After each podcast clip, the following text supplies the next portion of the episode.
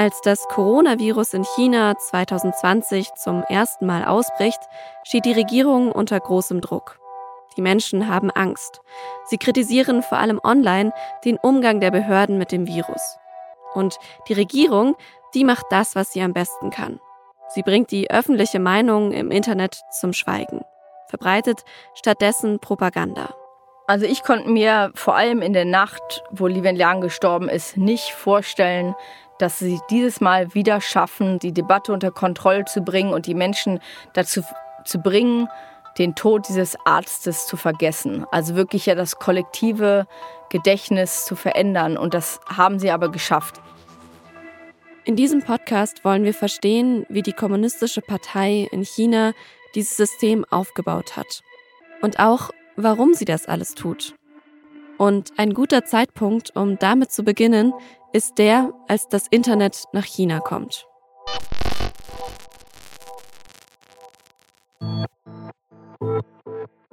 Es ist der 14. September 1987. Ein paar Männer stehen in einem Raum von der Uni in Peking vor einem Computer. Einer von ihnen tippt in die Tastatur. Über die große Mauer erreichen wir alle Ecken der Welt. Weiter schreiben sie. Das ist die erste Electronic Mail, die von China aus über Rechnerkopplung in die internationalen Wissenschaftsnetzwerke geschickt wird. Sie drücken auf Senden. Und schon der Inhalt dieser ersten Mail zeigt, was für eine Hoffnung damals mit dem Internet in China verbunden ist. Because Great Wall was a symbol of Chinese power fending foreign influences into China. So that was a symbol of the openness. Das ist Xiao Tiang, der da gerade von der chinesischen Mauer spricht und über das Symbol der Offenheit mit dieser Mail. Es dauert dann noch sechs Tage, bis die Mail aus Peking im rund 8000 Kilometer entfernten Karlsruhe ankommt.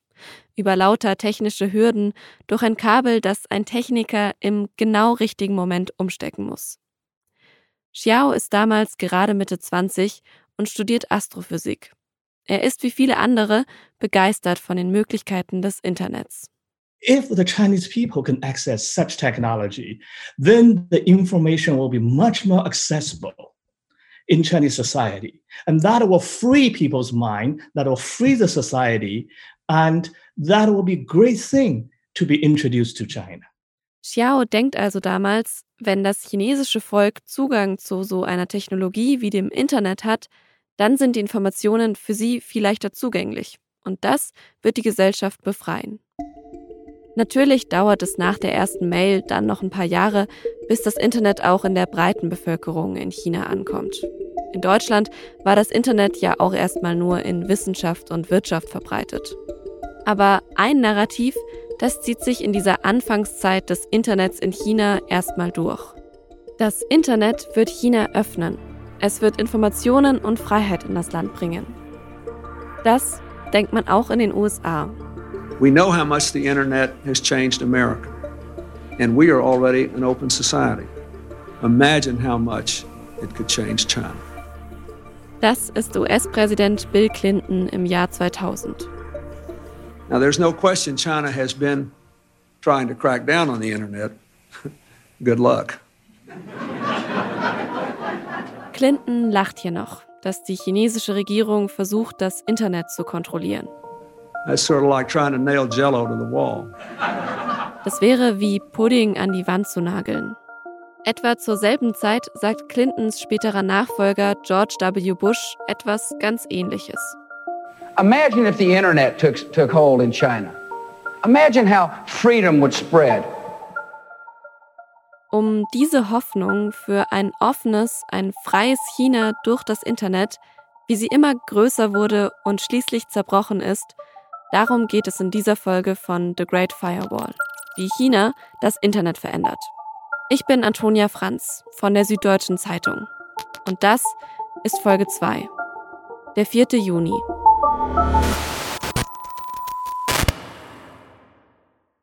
Hi Leah, hi Antonia. Am I pronouncing it right? Yes, perfect. yeah. How about uh, you? Is Xiao right or? Yeah, Xiao is good. That's everybody call me. Yeah. Okay, then I, I need to admit I'm a bit embarrassed because I know your Chinese characters and I thought Xiao was your last name. Das ist wieder meine Kollegin und SZ-China-Korrespondentin Lea Sahai, die ihr ja schon aus der ersten Folge kennt. Und ich. Da machen wir Smalltalk mit Xiao Tiang und überlegen, wie wir so am elegantesten nach seiner Ansprache fragen könnten. You're right, it is my last name. But since nobody can pronounce my first name anyway, and I get used to everybody call me Xiao, I just tell them to do so. So it's becoming my first name and the last name. Okay, okay, that's that's good to know. I was really, I already called you Professor Tiang because. Okay, also das mit dem Namen wäre dann geklärt. Bei chinesischen Namen ist es nämlich so, dass zuerst der Nachname und dann der Vorname genannt wird und nicht wie bei uns andersherum. Der Nachname von Xi Jinping ist zum Beispiel Xi und sein Vorname Jinping. Aber ansonsten ist im Gespräch eh nicht viel Zeit für Smalltalk. Also, I have a meeting at 10, so let's make, um, oh, yes. sure that, let you know. Yeah, I have to go. So, I sent you my email. Xiao ist ein vielbeschäftigter Mann. Er ist der Gründer und Leiter der China Digital Times, einer englisch-chinesischen Newsseite. Und er forscht an der Universität in Berkeley, Kalifornien, zu staatlicher Zensur, Propaganda und Desinformation. Und wir wollten unbedingt für unseren Podcast mit ihm sprechen weil er, wie kein zweiter, die Entwicklung des Internets in China schon seit Beginn verfolgt. Sie ist mit seiner Lebensgeschichte stark verbunden.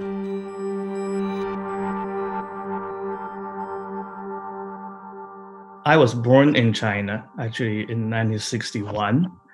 So when I was remember things, you know, 1967, 1968, I grew up in the darkest time of Chinese history the Cultural Revolution. Xiao wird also in der Zeit der sogenannten Kulturrevolution in China geboren. Damals ist noch Mao Zedong an der Macht und will noch mächtiger werden. Jeder und jede in China soll seine Schriften besitzen und muss auch aus ihnen zitieren können. Sein Bild ist überall. Und er will auch den Kommunismus stärker in allen Lebensbereichen verankern und alles zerstören, was kulturell davon abweicht oder eine Alternative sein könnte. Im Endeffekt, und ich kürze das hier einfach mal ein bisschen ab, bringt er aber vor allem die Menschen gegeneinander auf. Arbeiter gegen Lehrer, Schriftstellerinnen, Professoren und Ärztinnen. Kinder und junge Menschen gegen ihre Eltern.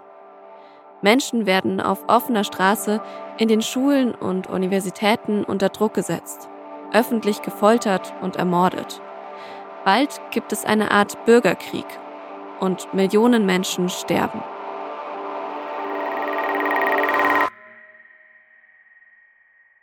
everything is being destroyed, particularly culture, education, social relations, social fabrics. Die Zeit ist in China auch als zehn Jahre Chaos bekannt. Ein Chaos, das fast alles zerstört hat, wie Xiao das sagt. Kultur, Bildung, Vertrauen zwischen Freunden und Familien. Und erst als Mao 1976 stirbt, können die Menschen endlich aufatmen. After that, China itself turned around quite a bit. uh, still communist Chinese Communist Party, but they learned a lesson from this absolute power held by one dictator, which is Mao. And Deng Xiaoping started economic reform, they turning China to be open to the world, basically saving the Chinese society from a complete collapse. Ein Mann namens Deng Xiaoping wird Führer der kommunistischen Partei. Er öffnet das Land wirtschaftlich, neue Industriezweige entstehen, die Landwirtschaft wird reformiert. Und auch die Kultur in China verändert sich. Eine neue Vielfalt entsteht. Auch durch Einflüsse aus dem Westen. In den 80er Jahren kommt in China die westliche Rock- und Popmusik an. Wake me up. In dem Jahr, in dem ich da war, war zum allerersten Mal ein Popkonzert, eine westliche Popgruppe erlaubt in China, nämlich Wham. Ja, George Michael hat in Shanghai gespielt. Also eine Sensation. Und äh, es war eine Sensation, mit der die chinesischen Behörden aber selber auch noch nicht so richtig umzugehen wussten. Das ist Kai Strittmatter. Er arbeitet wie Lea und ich bei der Süddeutschen Zeitung. Und Kai war vor Lea auch Korrespondent in Peking. Und in den 80er Jahren, da war Kai als Student im Auslandssemester in der chinesischen Großstadt Xi'an. Und über diese Zeit wollte ich mit ihm auch für unseren Podcast sprechen. Wie er China damals erlebt hat, wie die Stimmung damals so war. Ja, also es hat sich von Jahr zu Jahr in dieser Zeit eben immer ein kleines Stück mehr in Richtung Freiheit und Offenheit entwickelt. Und das war das Tolle, dass man immer optimistisch sozusagen sein konnte, was die Zukunft angeht, weil China sich eben immer mehr öffnete. Freiheit und Offenheit. Das hat natürlich nicht nur etwas mit Wirtschaft und Kultur zu tun. Da geht es auch um Politik. Kai hat mir erzählt, dass er die 80er Jahre in China als Zeit voller politischer Fragen erlebt hat. Eine Zeit, in der sich alle gefragt haben, wo es hingeht mit dem aufsteigenden China. Man konnte das lesen in Parteizeitschriften, äh, auch wo die Liberalen innerhalb der Partei, die Intellektuellen, sich wieder meldeten, die, die das Mao-Regime überlebt hatten. Viele haben es ja leider nicht überlebt. Und man konnte es auch auf den Straßen merken. Tatsächlich gab es in diesem Jahr, in dem ich in Xi'an war, größere Straßendemonstrationen, die für mehr äh, Freiheit und Demokratie auch innerhalb des bestehenden Systems natürlich gekämpft haben. Diskussion und Demonstration. Das sind nicht gerade Dinge, an die wir heute bei China denken. Aber damals ist es ein Teil der Gesellschaft. Das erklärt vielleicht auch den Ton in der allerersten Mail aus China, über die wir am Anfang gesprochen haben. Und die ja auch in dieser Zeit gesendet wurde. Und all diese politischen Fragen gipfeln dann 1989 in Peking. In den größten Protesten, die es jemals in der Kommunistischen Volksrepublik China gegeben hat. The Chinese students uh, gathered in Tiananmen Square demand more political reform, freedom expression, anti-corruption, ultimately democracy. That was a mass demonstration and generated a nationwide support. Es ist der Frühling 1989. Junge Menschen gehen in Peking auf die Straße. Es sind Zehntausende, Hunderttausende. Die wirtschaftliche Öffnung unter Deng Xiaoping reicht für sie nicht. Inspiriert von Gorbatschow und der Demokratiebewegung in der Sowjetunion protestieren sie für mehr Mitspracherecht, Freiheiten und Demokratie. Es ist ein Aufstand gegen die kommunistische Führung, organisiert von Studierenden, wie auch die ARD damals berichtet. Die Stadtsilhouette von Peking. Über den Dächern liegt ein Hauch von Demokratie. Mehrere tausend Studenten demonstrieren schon seit Wochen. Jetzt am 17. Mai ziehen Millionen durch die Straßen. Unterstützung im Protest gegen die Machtherrlichkeit kommunistischer Kader. Massensolidarität. Dann kommt die Nacht des 4. Juni 1989 und die Kommunistische Partei schaut nicht länger zu. Sie schlägt zurück. Die ARD berichtet, BBC, AP und ABC. Entsetzen in der Welt. In der Nacht zum 4. Juni rollen Panzer an. Frische regierungstreue Armeeeinheiten aus der Provinz rasen in unbewaffnete Menschenmengen. Scattered protests continue to sputter and there are new reports of skirmishes and violence in the wake of this weekend's massive military assault aimed at smashing China's pro-democracy demonstrations. The noise of gunfire rose from all over the center of Peking. Frische regierungstreue Armeeeinheiten aus der Provinz rasen in unbewaffnete Menschenmengen, schießen wild um sich richten ein Blutbad an. The troops have been firing indiscriminately, but still there are thousands of people on the streets who will not move back. Auf dem Platz des himmlischen Friedens gibt es keinen Frieden mehr. Soldiers fired automatic weapons into crowds of civilians. Krieg gegen das eigene Volk. There was confusion and despair among those who could hardly credit that their own army was firing wildly at them. And the casualties were staggering. Beobachter sprechen von mindestens 3000 Toten und mehr als 10.000 Verletzten.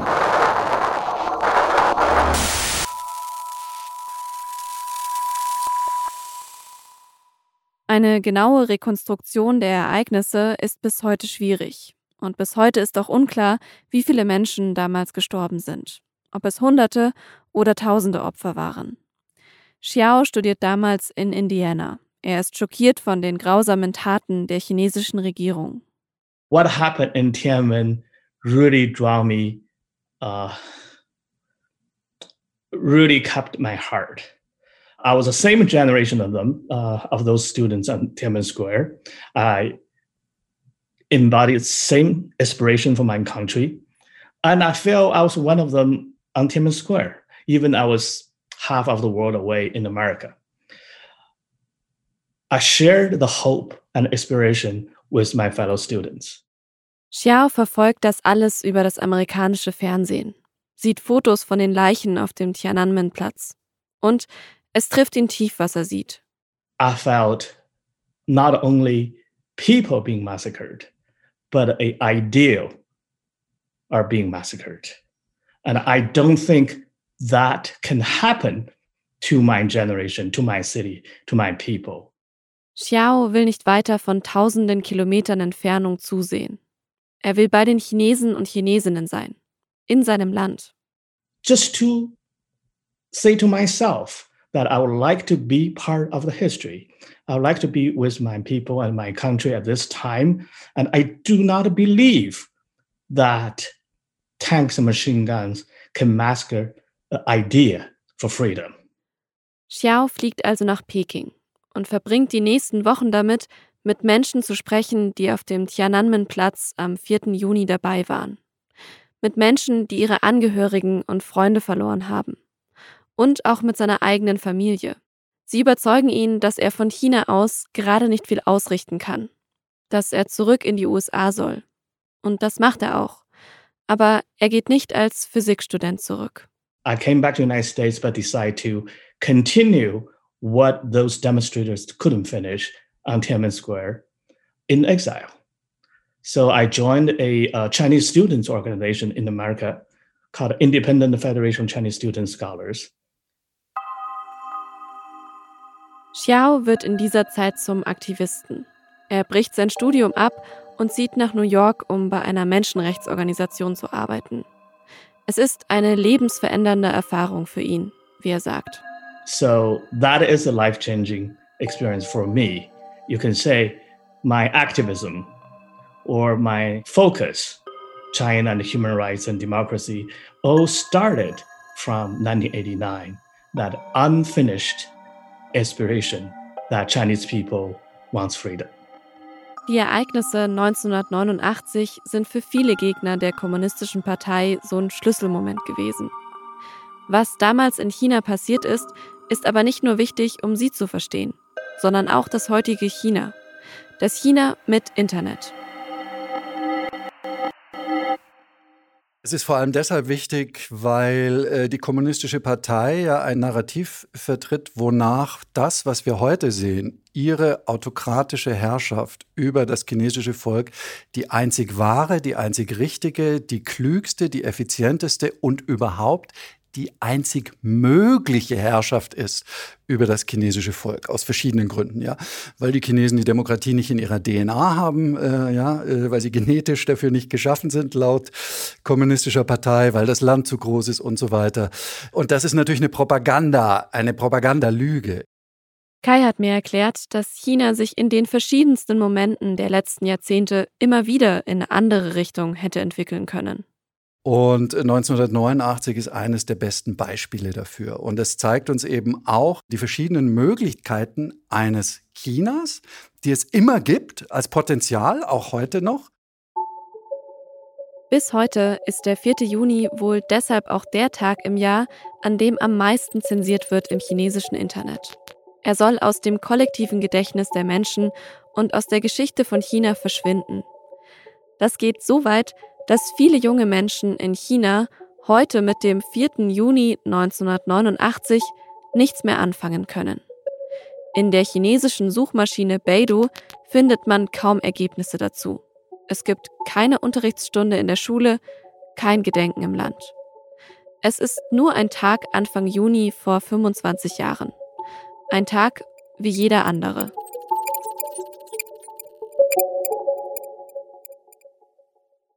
Es gibt da zum Beispiel so ein ikonisches Foto von einem jungen Mann, der sich nur mit zwei Plastiktüten den Panzern auf dem Tiananmen-Platz entgegenstellt. Das Bild kennt eigentlich die ganze Welt. Und die Chinesen, ja, ich hatte eine Kollegin, die Luisa Lim, die war Korrespondentin für NPR, fürs amerikanische öffentlich-rechtliche Radio. Die ist zum 25. Jubiläum, also vor fünf Jahren, mit diesem Foto auf den Campus der Peking-Universität gegangen und hat verschiedene Studenten angesprochen, 100 Stück, und hat sie gefragt, ob sie wissen, was dieses Foto zeigt und wo dieses Foto aufgenommen wurde. Und das absolut erschütternde Ergebnis war, dass nur 14 gesagt haben Peking. Und die anderen 86 so, hm, nö, weiß nicht. Südkorea, Afghanistan, Irak? Das ist schon krass. Ein so wichtiger Tag für die Menschen, die damals 1989 protestiert haben, an dem sich die chinesische Geschichte auch in eine ganz andere Richtung hätte entwickeln können. Dieser Tag ist heute fast unsichtbar. Und das auch durch die Zensur im Internet. Dahinter steckt eine tiefe Unsicherheit der kommunistischen Partei. Eine Urangst, die damals entsteht. Nämlich die Kontrolle zu verlieren über die Gesellschaft. Dass die Menschen sich solidarisieren und aufbegehren. Und das ist im Internet noch viel wahrscheinlicher, als es vorher war. Der Unterschied zu den mehr oder weniger großen Räumen der Freiheit, die wir später erlebt haben, war, dass natürlich der technologische Unterbau des Internets gefehlt hat. Das heißt, die intellektuelle Freiheit war sehr, sehr groß, aber die Leute, die du unmittelbar erreichen konntest, beschränkten sich natürlich auf dein Publikum von 1000, 2000, 3000 Leuten plus den Leuten, die du dann erreichtest, wenn deine Vorträge eben in gedruckter Form oder in handschriftlicher Form weitergereicht und weitergeschickt wurden, was natürlich lang nicht so eine Wirkung hat äh, dann äh, wie in den Jahren nach 1994, als auch in China dann das Internet sich entwickelte und immer wichtiger wurde.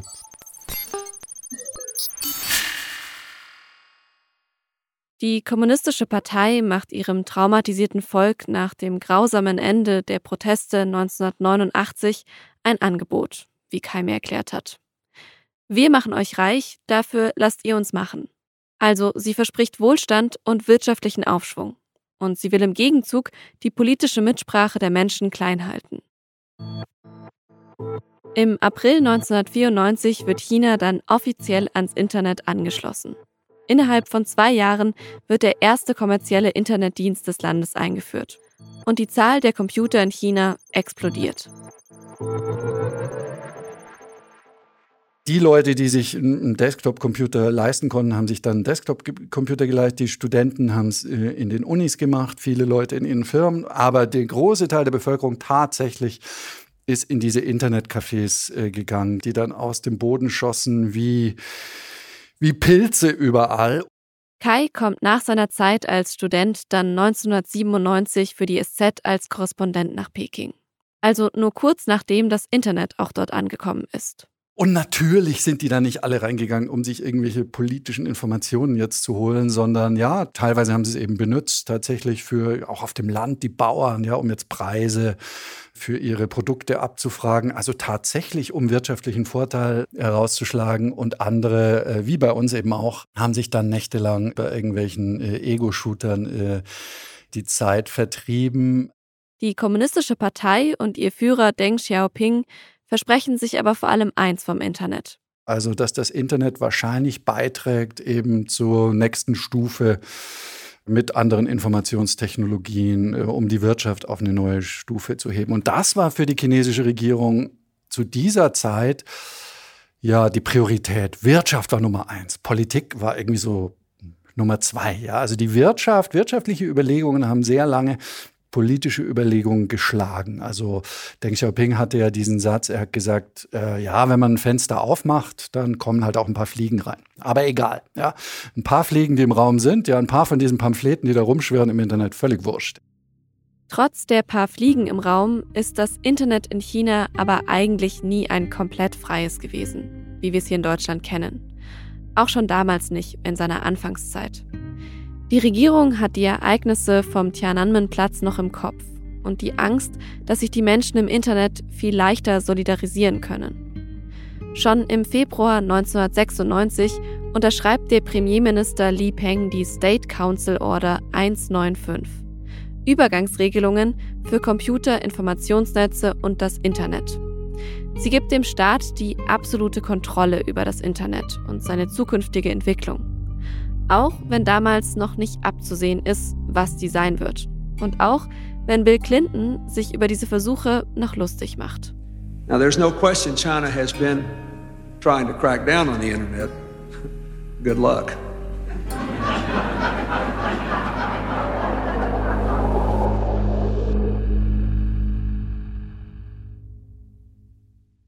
Und auch Xiao verfolgt die Entwicklungen des Internets mit ziemlich großer Hoffnung aus den USA.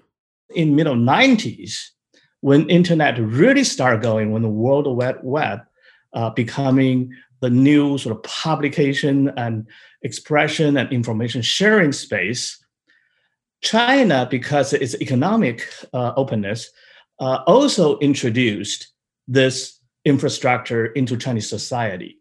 Wie Xiao das erzählt, wird Mitte der 90er Jahre das Internet in China zum Nachrichten- und Informationsraum. Da ist es für junge Leute wie ihn eine große Hoffnung eben auf eine offene Gesellschaft und Politik. Und das muss auch wirklich eine spannende Zeit gewesen sein.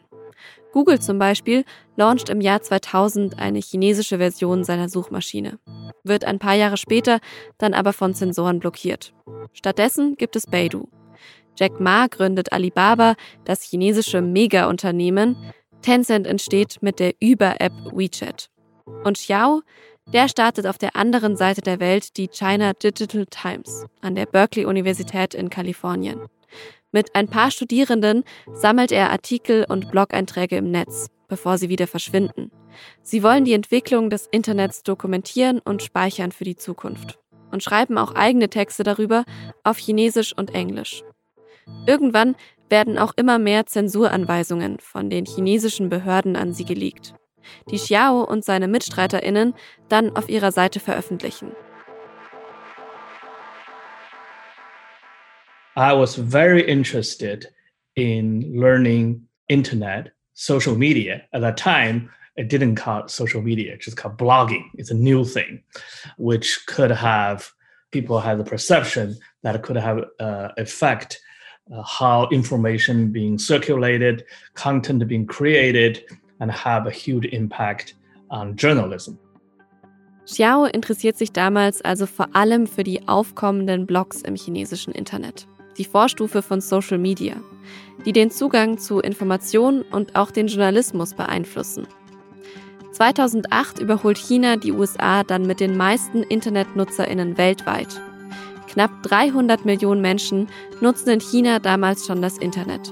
Immerhin etwa ein Fünftel der Bevölkerung.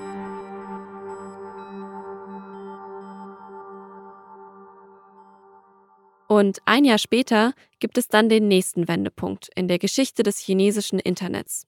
Weibo geht online. Ein Kurznachrichtendienst wie Twitter, das in China kurz davor vom Netz genommen wird. Und Weibo ist noch viel mehr. Es löst eine echte Revolution aus. And it is indeed, uh, you know, eye-opening. Das ist Badio Kao. Er ist ein politischer Comiczeichner aus China, der inzwischen in Australien lebt und war damals dabei in der Anfangszeit von Weibo. Because basically it's a replica of Twitter, right? So it has a very strong element of news following and even sometimes um, sparking discussion. So that time is quite an extraordinary time. Mit Weibo entsteht in China ein öffentliches Forum, ein Platz für echte Meinungsbildung. I think the best example to explain why internet or a platform like Weibo makes a huge difference would be the uh, Wenzhou bullet train incident happening in 2011. Anfang der 2010er Jahre gibt es fast nichts, was den Aufstieg von China mehr symbolisiert als die neuen weißen Hochgeschwindigkeitszüge. Badiokao nennt sie Bullet Trains mit bis zu 200 Stundenkilometern fahren sie damals durch immer mehr Teile von China. Peking inszeniert sie als eine der großen Erfindungen der modernen Zeit. China has tried its best to sell its high-speed train all over the world. So somehow this project, uh, the engineer behind or the industry behind, is a name card for China. Aber dann kommt der 23. Juli 2011. there was this incident that two bullet trains colliding on each other in a city called Wenzhou in China. Es ist ein Samstag. Um halb neun Uhr abends fährt ein vollbesetzter Zug aus Peking über eine Brücke im Osten von China, in der Stadt Wenzhou. Plötzlich taucht ein zweiter Zug auf den Gleisen auf. Der Zugführer versucht noch zu bremsen, aber es ist schon zu spät. Der Schnellzug kracht mit 100 Stundenkilometern in den wartenden Zug. Beide entgleisen. Vier Waggons stürzen 30 Meter in die Tiefe. 40 Menschen sterben, mehr als 200 werden verletzt. So that is explosive. That is something the Chinese government would never want it to happen. What they care are not, you know, the people's life lost in this incident. However, if it will going to damage the selling of the very train. Wer am nächsten Tag in die Zeitungen schaut, erfährt aber nichts von dem Zugunglück. Die abgestürzten Waggons werden vergraben.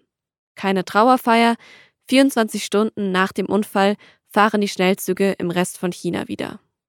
So the official government, the official news, the propaganda tries best to covering what is really going on during this incident, whether it's actually design flaw or it's human mistake or it is just something that you cannot avoid. Die Regierung versucht also alles, um den Unfall vergessen zu machen. Sie wollen auch die Ursache nicht aufarbeiten, wie Badiokao das sagt. Aber es gibt einen Ort, den die Behörden nicht schnell genug unter ihre Kontrolle bringen können. An dem über den Unfall gesprochen wird. Im Internet. In wenigen Stunden werden tausende Nachrichten auf Weibo gepostet. Weibo probably is the only space that you will see people are still exchanging opinion freely, um, changing opinion different from those uh, official narrative. Während der Bahnminister behauptet, die Waggons seien vergraben worden, um die Bergung und Rettung der Verletzten und Toten nicht zu behindern, versuchen die Internetnutzerinnen, den zeitlichen Ablauf und die Gründe für den Unfall zu rekonstruieren. Actually, we see a lot of nativism went to the site to kind of access to their civil duty as investigators to giving analysis of what is the possible cause of this incident? Is it just an accident or it's actually something more profound rounded? Die Wut auf Weibo explodiert, als ein zweijähriges Kind noch lebend gefunden wird. Und das, nachdem die Behörden die Suche eingestellt haben. There was a wrestling game between the original kind of opinion from the public and official narrative. Ich habe euch Badio Kao ja als politischen Comiczeichner vorgestellt. Zum Zeitpunkt des Zugunglücks in Wenzhou war er gerade Mitte 20. Und dieses Ereignis war für ihn der Beginn seiner Karriere, das Motiv für seinen ersten politischen Cartoon. I think it's just this urge to join in the discussion that has been um, participated so widely. Um, and uh, of course, I can just write a, a tweet or a Weibo, but drawing is something that I'm always interested. It's something that I want to pursue as my career. Badio Kao will sich also beteiligen an der Diskussion auf Weibo und das geht für ihn am besten durch Kunst. Für ihn und viele andere ist es damals eine ganz besondere Zeit. Auf Weibo gibt es freie Diskussionen und offene Kritik am System. Das Logo der Plattform ein rotes Auge, das Signalwellen sendet. Eine Metapher für den Bürger, der jetzt einen wachsamen Blick auf die Mächtigen wirft. Auf Weibo geht es um Smog in den Städten, um Chemieunfälle, um Polizeigewalt. Themen, die sonst von der Regierung unter den Teppich gekehrt werden. That is the first time that I see from China that actually you will see a force from the grassroots to create explanation narratives, which is totally different from the official one. And that's something I find it's almost like the shape of freedom of speech. Für Badio Kao ist es das erste Mal, dass es zwei verschiedene Wahrheiten und Meinungen über kritische Themen gibt. Es ist fast schon ein Zustand von Meinungsfreiheit auf Weibo, wer das sagt.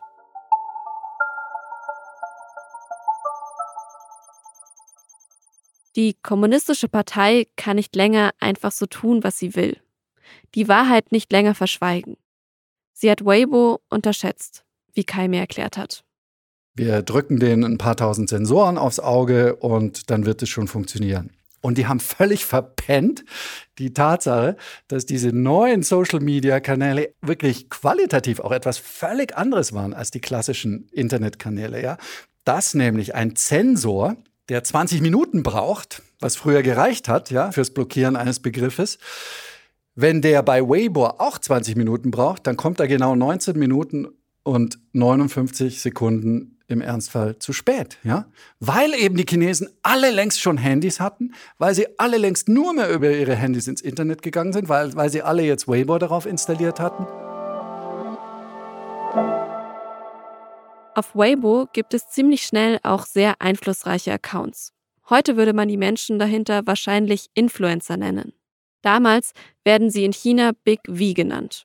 Das V steht für Verified, also verifizierte Accounts, wie wir sie auch von Twitter kennen mit dem blauen Haken hinter dem Namen. Most of them are political social critiques. And if you look at their contents and the views, they're all in generally leaning towards a freer China, a more liberal political changes. In other words, they're fundamentally at odds with the propaganda department and the party legitimacy per se. Da waren auch Stars und Starlets dabei. Das waren aber vor allem Wirtschaftsleute, Leute aus der Privatwirtschaft, erfolgreiche Unternehmer. Viele Chinesen sind von einem sehr starken Unternehmergeist auch beseelt und bewundern Leute, die es also self-made, äh, fast so ein bisschen amerikanisch. Diese self-made-Millionäre werden alle sehr bewundert in China auch und hatten wahnsinnig viele Follower. Im Sommer 2012 kommt Kai dann nach sechs Jahren in Istanbul zurück nach Peking. Er freut sich, seine alten Freunde und Bekannte wiederzusehen, auf das chinesische Essen und Reisen durch das Land. Aber er findet ein verändertes China vor. Und das liegt auch an Weibo. Ich war total verblüfft, ich war total schockiert, weil alle, ausnahmslos alle, waren geprägt von einer extremen, ich weiß gar nicht, ja, Hoffnungslosigkeit, Resignation, ja. Zynismus, ja, es war so eine totale Fin de siècle-Stimmung in Peking. Die Menschen in China erfahren endlich, was ihre Regierung ihnen jahrzehntelang vorenthalten hat. Sie hatte ihnen ein Versprechen gegeben. Wir kontrollieren alles, aber dafür wächst die Wirtschaft und der Wohlstand. Jetzt erfahren die Menschen, welchen Preis das auch hatte. Den Smog, die Lebensmittelskandale und die Korruption in der kommunistischen Partei. Alles nicht gerade Feelgood-Themen plötzlich waren diese Leute, die sind irgendwie so aufgewacht zu einer Welt, die zwar existiert hatte, die man aber vor ihnen verborgen hatte. Und plötzlich war dieses Gefühl überall so, was hier passiert, ist nicht nachhaltig. Das ist alles nicht nachhaltig. Das knallt irgendwie gegen eine Wand. Ja? Hier muss sich was ändern. Hier muss sich echt was ändern. Die Menschen in China stehen zwischen der Hoffnung, dass sich politisch etwas ändern kann, und dem Schock, wie viel Unglück es in ihrem Land gibt. Die kommunistische Partei wirkt dabei schwach. An einigen Stellen zeigt sich, wie korrupt sie ist und wie wenig sie die Meinungen im Internet und besonders auf Weibo noch kontrollieren kann. Und dann wurde Xi Jinping Parteichef im äh, November 2012 und vier Monate später wurde er auch Staatspräsident im Frühjahr 2013. Und das war irre, das dann zu sehen, was er dann machte.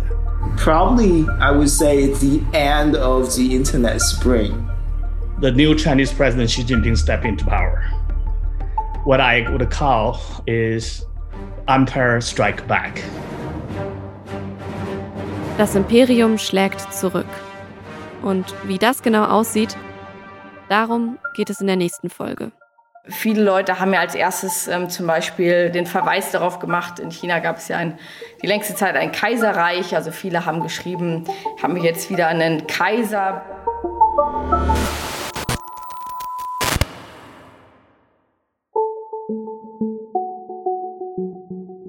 The Great Firewall ist ein Podcast von der Süddeutschen Zeitung. Nächste Woche Dienstag gibt es eine neue Folge. Abonniert unseren Kanal, um das nicht zu verpassen.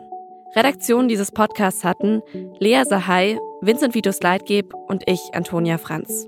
Produktion Julia Ongert. Sounddesign Bonnie Stoev.